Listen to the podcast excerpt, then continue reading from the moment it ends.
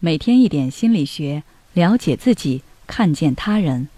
你好，这里是心灵时空。今天想跟大家分享的是，频繁聊天产生的恋爱错觉，乍见之欢下的暧昧。前段时间有个热门话题：频繁聊天会产生恋爱错觉吗？看到这个问题，不少人可能都不以为然，认为自己觉得分得清。但实际上，频繁聊天是会让人产生恋爱错觉的。比方，现在我们可以假设一下这个情况：周末晚上，你一个人瘫在家里，对什么都提不起兴趣。百无聊赖之际，有个多年未见的老同学给你发来一条对话，然后你们有一搭没一搭的聊着，突然聊到某部冷门剧集，你惊喜的发现。你们都喜欢看这部剧，于是开心的讨论起剧情以及自己最喜欢的角色。聊到深夜，你在愉悦中结束话题。第二天，你们开始分享彼此的日常，吐槽这鬼天气怎么会这么热，工作怎么这么烦。他体贴的安抚着你的躁动，给你讲述一些令人开心的事情，想办法提高你的情绪。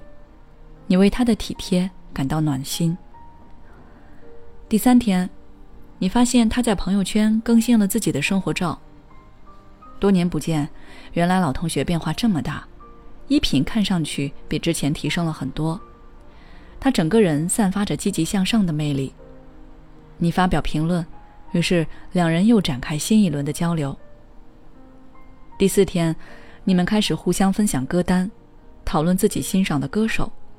从歌词到唱腔，渴望引起对方的共鸣，而对方也不负期待，大赞你的品味，你为你俩的合拍感到惊喜和满足。第五天，你把自己收拾得光鲜亮丽，找好角度，调好灯光，一番修图之后，把自己的照片放在朋友圈，配上恰到好处的文案。你看着手机，不安地等待着。终于等来了他的点赞与评论。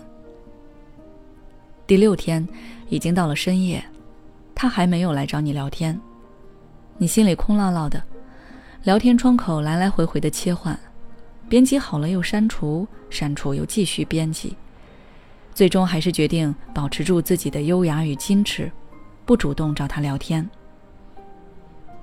又过了几天，还是没有收到他的消息，你怅然若失。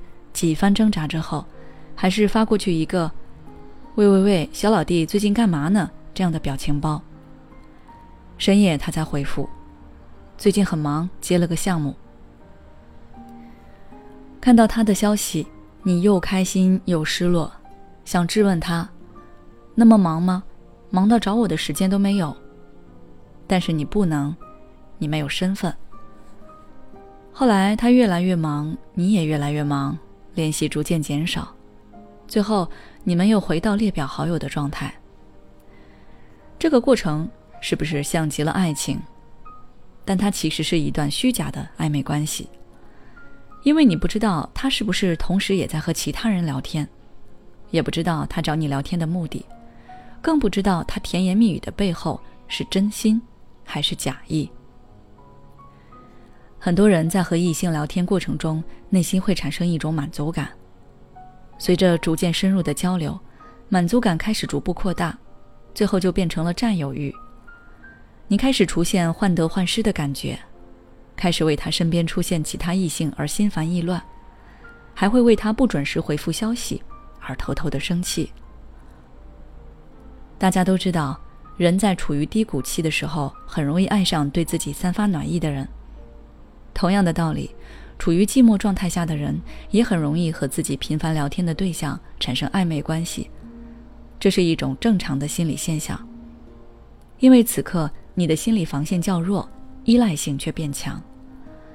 这个时候，如果一个人对你散发出暖意，不厌其烦地陪你聊天，给你开导，你发现你们有很多共通的地方，他表现的又似乎很理解你。那你就很容易对他产生好感。但是，我们不要被恋爱错觉带来的满足感和愉悦感冲昏头脑，要冷静下来，理性分析这个和你频繁聊天的人，到底是在认真追求你，还是说把你当做打发时间的消遣，又或是有什么其他的目的？真正的恋爱不是只存在于手机上的嘘寒问暖，喜欢你的人会用心对你好，而暧昧对象只会在无聊时找你，让你患得患失。他不会为你去付出。人都渴望被爱，但是我们不能为了爱而爱，更不能因为寂寞去爱。好了，今天的分享就到这里。如果你想了解更多内容，关注我们的微信公众号“心灵时空”，后台回复“恋爱错觉”就可以了。